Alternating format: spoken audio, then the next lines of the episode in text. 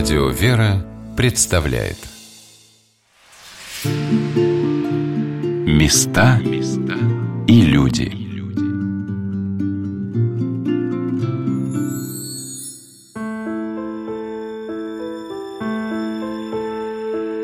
Как человек соприкасается с историей своей страны, как он ее чувствует, как он ей живет. По-разному. Для одного она становится смыслом его жизни – Другой сталкивается с ней на уроках истории в школе, а затем иногда она напоминает ему о том, что он часть огромного целого, великого и могучего, созданного трудами и усилиями, заботами и болями исторических личностей и промыслом Божьим. Но и каждый человек – это история. История его семьи, его рода. Здравствуйте, дорогие друзья, у микрофона Анна Шалыгина. Сегодня мне хотелось бы вместе с вами прикоснуться к истории главного рода России, главной семьи, которая несколько столетий определяла развитие нашего государства и для многих людей стала примером, эталоном жизни. Это царская семья Романовых. В Новоспасском Ставропигиальном мужском монастыре в Москве в храме преподобного Романа Сладкопевца находится усыпальница рода Романовых, где его основатели, бояре, приближенные к русским великим князьям, знатные вельможи, упокоились рядом с теми, кто стал именоваться членами царской фамилии, царского рода Романовых.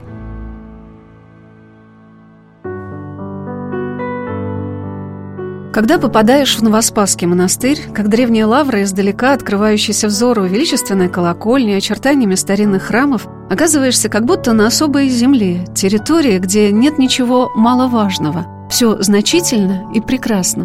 Монастырь, который на протяжении многих веков собирал под свои своды членов царской фамилии, русских государей, приезжавших сюда поклониться своим предкам, для современного паломника представляется каким-то невиданным миром красоты, тишины и молитвы – Одним из чудесных совпадений для меня в этот день стала встреча в Нижнем храме Спаса Преображенского собора усыпальницы бояр Романовых с женщиной, приехавшей из Алапаевска. Ну, вот душа просит. Живу одна, по специальности врач, заслуженный врач России. И что хочу сказать, умираю дома, не могу, вот болеет уже 77 лет, и вот я уже почти больше, конечно, чем 10 лет я посвящаю святыне России. Я восхищена. Как театр начинается с вешалки, так и ваш Новоспасский монастырь начинается с неописуемой красоты, которой я нигде не видела. Какая это красота? Это красота глубокой веры, глубокой памяти. Идешь, и вот эта аллея, где вот там захоронены вот люди, которые оставили след. И вот благодарная память будет не только, значит, нынче, а это на все века. Затем, значит, эти кипарисы, эти прекрасные ели с этими игрушками рождественскими. Такого не видела нигде. Ну, а когда, конечно, зашла в храм, где все царицы и так дальше, увидела эти огромные самовары с кружечками. Ну, это потрясает. Такого нет нигде. И, конечно, там, где велась служба, настолько это было трогательно, настолько это впечатляло, настолько это было проникновенно. Мы встретились с Людмилой Шапатиной, приехавшей в Москву из Алапаевска, в усыпальнице бояр Романовых, в храме преподобного Романа Сладкопевца, когда она записывала свои впечатления от увиденного в книге отзывов Церковно-археологического музея, созданного в Новоспасском монастыре. Восхищена, восхищена. Вот всем от начала входа, ну а здесь это крипта, это вообще святыня, это история, перед которой только склоняю, так сказать, голову, низко кланяюсь людям, которые смогли сохранить такую красоту вот такую красоту памяти, исторической памяти через века.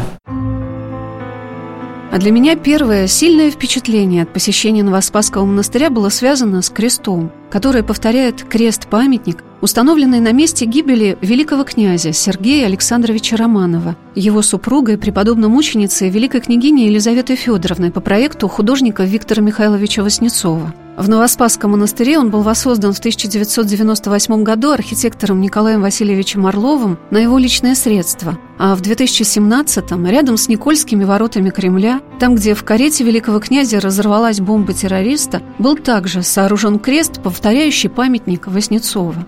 Наместник Новоспасского монастыря, его преосвященство, епископ Домодедовский Иоанн, напомнил о тех словах, которые были написаны на этом кресте.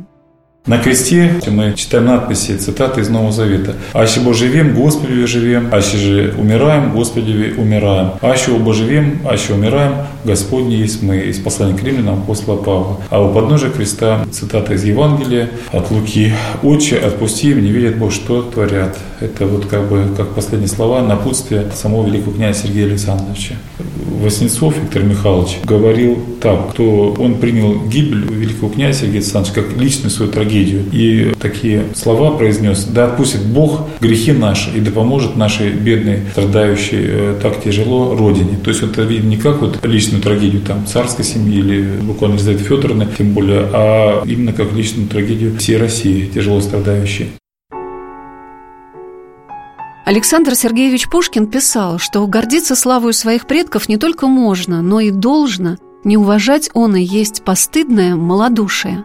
Вспоминая, как памятник великому князю Сергею Александровичу был разрушен первым по декрету о сносе памятников царской России и замене их на памятники деятелям революции, руками Ленина и Свердлова, накинувшими на крест веревки и затем установивших на этом месте убийцы великого князя монумент из гипса – который в скором времени рассыпался. Пронзительными становятся для нас слова первого убиенного иерарха русской церкви, священномученика Владимира Богоявленского, митрополита Киевского.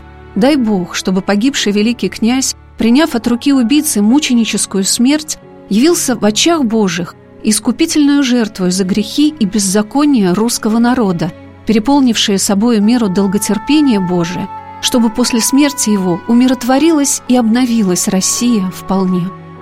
Сейчас вдоль Преображенского собора в монастыре расположена аллея с фотографией последней царственной семьи Романовых. И на тебя открыто и пронзительно смотрят и император Николай Александрович, и государыня Александра Федоровна, и цесаревич Алексей, и великие княжны. И приближаясь к памятнику царя Михаила Федоровича Романова и государя Николая II, становится как-то понятно, что это место невидимо соединяет вместе одну большую семью, считавшую своей семьей, своими родными, всю Россию.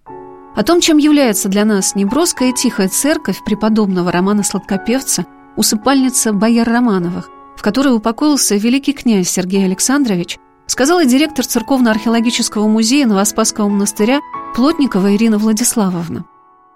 Монастырь наш и собор, он считался всегда великокняжеским. Он был переведен на новое место, отсюда Спас на Новом, Новоспаске, по повелению великого князя Ивана III из Кремля. Сначала он находился в маленьком храме Преображения Господня, который был как бы окружен теремным дворцом великого князя, и он решил расширить этот монастырь, дав ему новое место, новые земли. И часть земель, видимо, пожертвовали Романовы, предки бояр Романовых, которые владели вот здесь землями на Васильцовском стане. И отсюда пошло и вот это родовое их захоронение, как своеобразных ктиторов этого монастыря. То есть мы с вами находимся не просто в самом древнем месте Новоспасского монастыря, но одном из древнейших мест Москвы, причем очень важном в истории города и страны, потому что здесь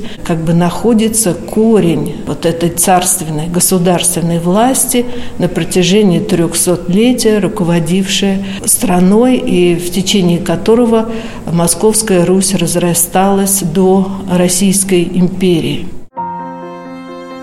Работая над этой программой, знакомясь с историей царственного рода Романовых, мне показалось возможным сделать такое предположение, что, перенеся из Кремля первую иноческую обитель в Москве, основанную великим князем преподобным Даниилом Московским, являющуюся молением русских государей, великий князь Иоанн III пророчески передавал впоследствии роду Романовых, владевших землями вокруг монастыря и ставшими его ктиторами и богомольцами, преемственность государственной власти – ведь те иноки и настоятели сначала Спасской обители в Кремле, а затем Новоспасского монастыря, как бы наблюдая духовным взором благочестие уклад бояр Юрьевых, Захарьиных, Кошкиных, Романовых, молились о том, чтобы царская власть перешла от Рюриковичей в достойные руки, достойному роду.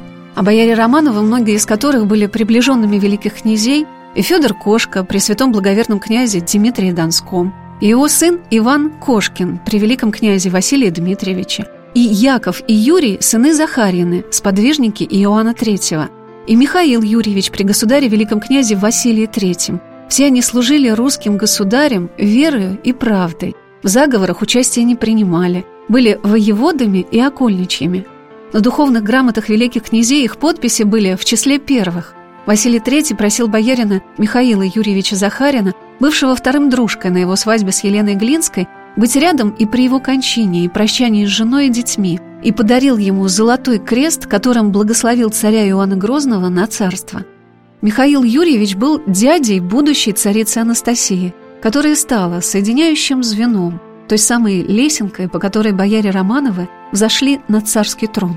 Отец Анастасии, Роман Юрьевич Захарьин, Юрьев, Кошкин, упокоился в усыпальнице бояр Романовых.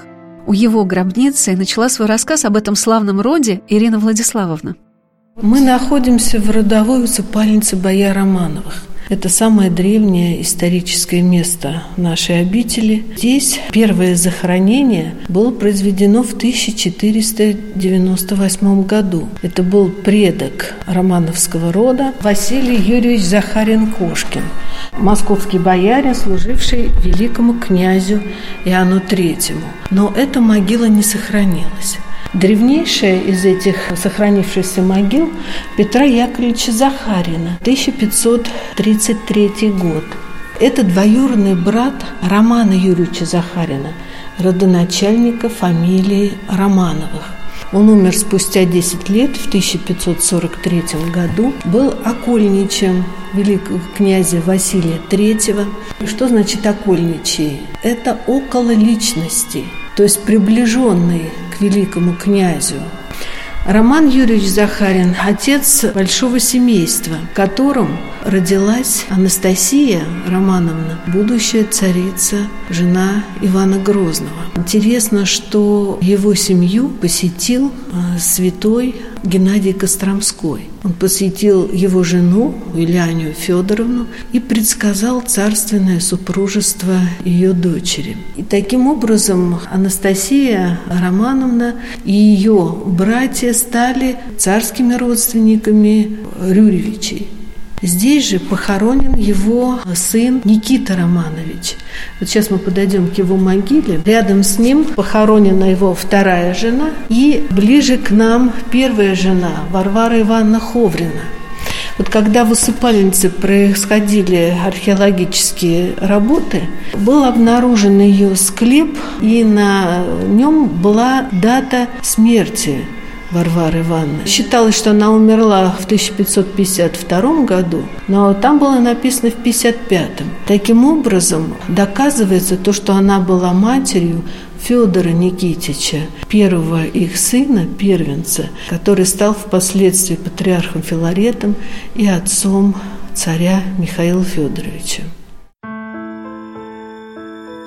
Сегодня на «Волнах радио Веры» мы рассказываем об усыпальнице бояр Романовых, о храме преподобного Романа Сладкопевца, Новоспасском Ставропигиальном мужском монастыре, где в самом центре, напротив алтаря, упокоился Никита Романович Юрьев. Об этом славном представителе бояр Романовых рассказала Ирина Владиславовна Плотникова, директор Церковно-археологического музея Новоспасского монастыря. Никита Романович Юрьев, Шурин царя Ивана Грозного, был очень близкий к нему человек. Он участвовал во всех его походах, был воеводой, был приближенным советником. Ему Иван Грозный очень доверял. И даже перед своей смертью завещал быть ему помощником молодого царя Федора Иоанновича. Его образ даже нашел отражение в русских былинах того времени, где Никита Романович называется заступником бедных, обиженных, потому что вот, будучи приближенным к царю, он не заморал себя ни в каких грязных делах, ни бийствах, ничего. Наоборот, народ к нему обращался за помощью. Его сыновей от второй его жены Евдокии Александровны княжной Горбатовой Шуйской, москвичи очень любили. Их называли ласково Никитичи. У Никиты Романовича было шесть сыновей и шесть дочерей. Старший Федор, а другие Никита, Иван, Василий и Александр были замучены при Борисе Годунове, который опасался претендентов на престол.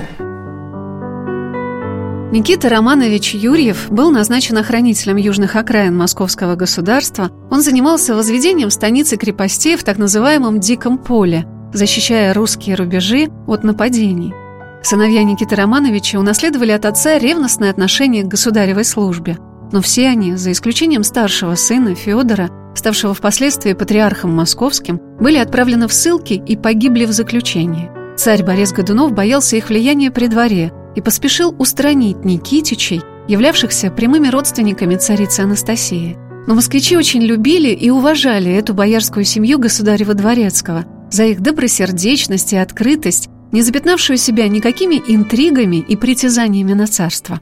Бояре Романови, чем они отличались от других знатных родов, они не были княжеским даже родом, но они от начала служили московским князьям и государям нелицемерно, верно, не участвовали ни в каких заговорах, ни в каких смутах и делали вклад вот в расширение, в усиление российского государства по мере своих сил. Все они были служивыми людьми и занимали различные должности во властных структурах и выполняли это достойно. Еще людям, москвичам, нравился их характер – они, во-первых, были все красавцы, высокие, статные. Кстати, вспомним наших царей. Действительно, они были высокого роста, изумительной красоты, все их дети. Такими же были и Никитичи. При этом они были очень приветливые, дружелюбные, ласковые в общении. А Федор Никитич вообще считался первым красавцем и щеголем. И когда на ком-то хорошо сидел костюм, говорили, ты выглядишь как Федор Никитич. И вот разом их жизнь была сломлена – Федор Никитич был насильно пострижен в монашество и отправлен в далекий Антониосийский монастырь. И он, единственный, кроме Ивана еще, остался в живых. Остальные же братья погибли в заточении. Особенно тяжелые пытки испытал Михаил Никитич, который был сослан в северную часть Пермского края, в Ныроб, где уже начиналась верчная мерзлота. И его поместили в земляную земляную яму, которая была закрыта досками, и он так содержался в течение года. Он выдержал целый год. При этом, если поначалу жители, крестьяне этого крохотного поселка отмечали, что в нем какое-то было возмущение, ропот, он обладал могучей силой, он, когда приехал, его привезли на место, он откинул силой эту кибитку, то потом уже они слышали из этой ямы пение молитв, псалмов, где он сидел прикованный цепями и кормили его в проголодь, а потом и вообще уморили голодом. И вот его почитание началось почти сразу с его кончиной. И до революции возникал вопрос о его канонизации. Все эти четыре брата при Лжедмитрии Первом были перевезены сюда, в Новоспасский монастырь, и похоронены здесь, за стенкой этой усыпальницы, усыпальница Знаменского храма. Над их могилами царь Михаил Федорович поставил храм Знамени Божией Матери, их родовой иконы. Старший сын Никиты Романовича Федор Никитич, отец будущего царя Михаила Федоровича, был насильно пострижен в монахи и содержался под стражей в Антониево-Сийском монастыре, а после кончины Бориса Годунова был возведен в сан митрополита Ярославского и Ростовского. Его жена, постриженная в инокине с именем Марфа, пребывала в заключении на Белом озере – в смутное время, возвращенная из монастыря, она смогла соединиться со своим сыном Михаилом и дочерью Ксенией и жила сначала в Ростове, а потом в своем родовом имении в Костроме. Ее надгробие в усыпальнице Романовых может о многом рассказать и о том, как она благословила своего сына на царство, и как подвязалась в Вознесенском монастыре в Кремле, молясь за самых близких ей людей – русского государя и патриарха всея Руси. Упокоилась она рядом с дочерью царя Михаила Федоровича Ириной. В нашей усыпальнице есть очень важное историческое место. Это захоронение матери Михаила Федоровича, которая также была пострижена в монашество при Борисе Годунове с именем Марфа. Она урожденная Ксения Анна Шестова. Приняла безропотно этот свой новый жизненный подвиг. И когда был избран на царство ее сын, она сначала не соглашалась. В это время, как известно, они находились в Костроме, потому что там были вотчины ее родовые. Село Домнино, откуда староста Иван Сусанин, другие земли. И они пытались там спастись от поляков. И она не сразу благословила сына на этот крестный путь. Она понимала, что он юн, ему только исполнилось 16, что страна в разрухе, смута не окончена, и ей принадлежит такое очень важное слово. Она говорила, что люди измалодушествовались, дав клятву своим царям, неверно им служили. То есть это признак малодушия, то, что случилось с нами вот в семнадцатом году. Это уже, в общем, было клятва преступления. И она, боясь вот такой участи для своего сына, не сразу дала благословение, но потом, помолившись перед чудотворной иконой Божьей Матери Федоровская, ей, видимо, было открыто, и она сказала, «Предаю в руки твои сына моего, да будет все по воле твоей на пользу Отечества, Отечеству и ему. Во времена царя Михаила Федоровича Новоспасский монастырь расцветал, являясь царскую, комнатную, великую, пресловутую, первостепенную обителью. Вокруг монастыря были возведены каменные стены с башнями и стрельницами, построена колокольня, братские и настоятельские корпуса – Цари на помин души предков жертвовали драгоценную церковную утварь, иконы, облачения, богослужебные книги, все то, что составило богатейшую ризницу монастыря. В 1647 году был освящен величественный Спасо-Преображенский собор. Настоятелем обители был назначен будущий патриарх Никон. К концу XVII века монастырь Спаса на Новом являлся одним из богатейших монастырей России. Государь Петр велел расписать храм и отлить 1100-пудовый колокол – который впоследствии разбили большевики. Царица Елизавета Петровна чтила Новоспасскую обитель. А вот во времена Екатерины Великой у монастыря были секуляризированы все вотчины, а в год наполеоновского нашествия, когда французы хотели взорвать главный храм, но не успели, монастырь и усыпальницы Романовых пришли в запустение. Особым отношением к этой родовой святыне отличился государь Александр II – он повелел восстановить место упокоения царственных предков, к которому с таким почитанием относились первые русские цари рода Романовых Михаил Федорович и Алексей Михайлович.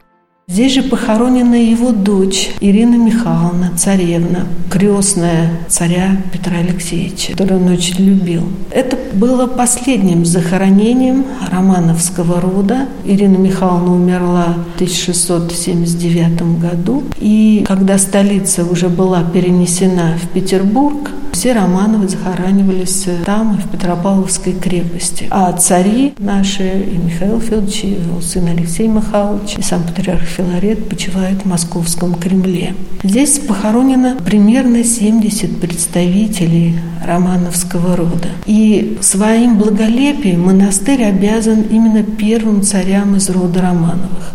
Они построили большой Преображенский собор, чтобы умещалась усыпальница под алтарем Преображенского собора. И путешествующий в России диакон Павел Олепский сделал такое замечание, что русские очень хитрые. Они, узнав, что нельзя хоронить в церквах, стали их ставить выше на подклете, а внизу хоронить своих усопших, чтобы молитва над ними не прекращалась во веки веков. И тогда, в XVII веке, сюда ежедневно после литургии спускались монахи и служили за упокойные литии на могилах предков дома Романовых. XX веке в усыпальнице бояр Романовых прибавилось еще два захоронения. Одно из них связано с именем великого князя Сергея Александровича Романова, чей крест возведен в центре Новоспасской обители. Это особая страница в новейшей истории монастыря. А еще одна надгробная плита рассказывает об эпохе XVIII века, когда на престоле царствовала императрица Екатерина II. Здесь же, спустя два года, была перезахоронена из часовни Новоспасского монастыря на территории таинственная затворница Иоанновского монастыря Иннокена Досифея которая скончалась также 17 февраля, но уже 1810 года. Сейчас можно с достоверностью сказать, что эта затворница была дочерью императрицы Елизаветы Петровны и князя Алексея Разумовского от тайного, но законного брака совершенного за границей. И Августа Тараканова, так звали их дочь, воспитывалась за границей. Тараканова фамилия, как бы народная транскрипция фамилии Дороган. Это родственники князя Разумовского, которые воспитывали э, девочку. И когда Екатерина II узнала, что появилась самозванка, княжна Владимирская, выдающаяся за дочь Елизаветы Петровны, ей донесли, что за границей живет принцесса Августа, которая является подлинной дочерью Елизаветы Петровны.